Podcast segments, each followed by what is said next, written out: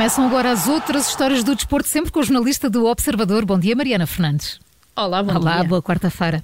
E começamos com os Jogos Olímpicos de Inverno que esta semana tem estado em cima da mesa, Sim. essencialmente uh, devido ao boicote diplomático que Portugal se juntou, ou seja, apesar de existirem três atletas portugueses a uh, competir nos Jogos Olímpicos de Inverno de Pequim, o país não vai enviar uma delegação oficial à China, algo que foi uh, recomendado pela União Europeia e que já tinha sido anunciado por países como os Estados Unidos, o Reino, o Reino Unido, aliás, a Austrália e o Canadá. Os Jogos arrancam já na próxima semana, mesmo no início de fevereiro, mas um novo estudo sugere que a realização desta edição Olímpica de Inverno pode estar em causa a longo prazo devido às alterações climáticas, tudo porque a neve, pelo menos a neve, nas quantidades necessárias para praticar eh, esqui, snowboard ou qualquer outro desporto de inverno, vai começar a desaparecer. Pois já se tem, já se tem isso há algum tempo, mas que estudo é este agora em concreto, Mariana, e o que é que conclui? É um estudo da Universidade de Waterloo que basicamente conclui que só uma das últimas 21 cidades que organizaram os Jogos Olímpicos de Inverno poderiam voltar a fazê-lo em 2080 se as emissões de gases com efeito de estufa não forem reduzidas de forma drástica. Só mesmo Sapporo, no Japão, que recebeu os Jogos em 1972, poderia então eh, voltar a fazê-lo, com cidades como Turim, Vancouver ou Sarajevo a não terem condições. Ainda assim, o estudo ressalva que se as metas do Acordo de Paris forem alcançadas, o número sobe para sete, sete cidades das últimas 21 que ainda seriam capazes de receber os Jogos, com locais como Salt Lake City, Nagano ou Calgary a entrarem nas contas. O estudo lembra ainda que as temperaturas em que os Jogos acontecem têm vindo a aumentar drasticamente, sendo que a média era inferior a 1 grau nos anos 50, chegou aos 3 graus nos anos 90 e atualmente já vai acima dos 6, algo que tem levado as organizações a tomar medidas drásticas para garantir a realização das provas. Mariana, medidas drásticas? Que medidas são essas?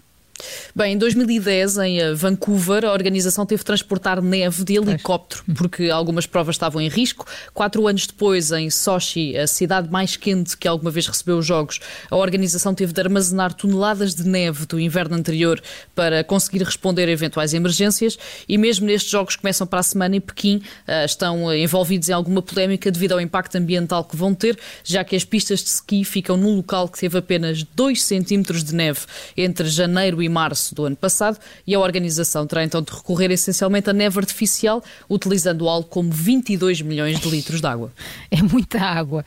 É Olha, muita. e passamos para a Inglaterra e para falar de coisas menos boas, não é? Menos positivas. Sim, passamos para a Inglaterra para falar de um assunto uh, que não é novo, mas que está a atingir novos limites na Premier League e no futebol inglês e falamos precisamente dos assaltos violentos às casas dos jogadores enquanto estes estão uh, em campo a jogar. Em Portugal tivemos o caso de Otamendi recentemente, em Espanha também se soube que a casa de Benzema Benzema foi assaltada durante o fim de semana, ainda que ninguém lá estivesse, e em Inglaterra o assunto voltou a ser colocado em cima da mesa com o assalto à casa de Victor Lindelof, central sueco que jogou no Benfica e que está no Manchester United, cuja casa foi assaltada enquanto este jogava contra o Brentford e tanto a mulher e os dois filhos pequenos estavam eh, dentro da habitação. A situação assustou os jogadores e os clubes daquela região de Inglaterra e a verdade é que começa a existir uma frente unida para fazer frente ao problema que parece cada vez mais eh, ser provocado por um grupo organizado que gosta especialmente de atuar na região de Hale, a sul de Manchester, devido à proximidade com a autoestrada, algo que facilita, obviamente, as fugas rápidas e quase sem rasto. Mas que frente unida é que os clubes estão a criar? Clubes como o Manchester United, o Manchester City, o Everton, o Liverpool ou o Burnley, eh, para além de terem contratado empresas de segurança privada para patrulhar o exterior das casas dos jogadores, estão a partilhar informação entre si para evitar que existam mais situações semelhantes. Os clubes acordaram também que vão deixar de divulgar publicamente as datas das viagens do plantel, para que ninguém saiba quando é que os jogadores não estão em casa. A imprensa inglesa indica ainda que muitos jogadores estão a comprar cães treinados de grande porte e que muitos até já contrataram antigos soldados da Special Air Service, um braço do exército britânico que foi criado durante a Segunda Guerra Mundial para reforçar então a segurança em casa. Mariana, terminamos no ténis. E terminamos com Vamos Novak Djokovic. Pois. Depois de toda a polémica no Open da Austrália, que ainda não terminou, e ainda sem que se saiba se vai poder competir nos restantes Grand Slams, como Roland Garros, Wimbledon ou mesmo o US Open, uh, Djokovic já tem regresso anunciado à competição.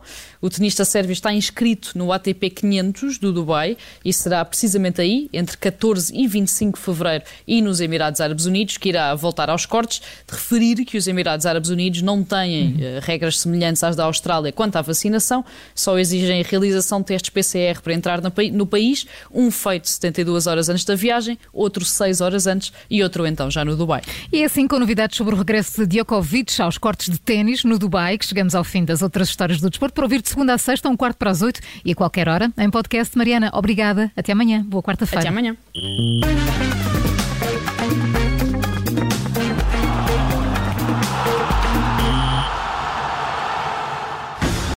Obrigada por ter ouvido este podcast. Se gostou, pode subscrevê-lo, pode partilhá-lo e também pode ouvir a Rádio Observador online em 98.7 em Lisboa e em 98.4 no Porto.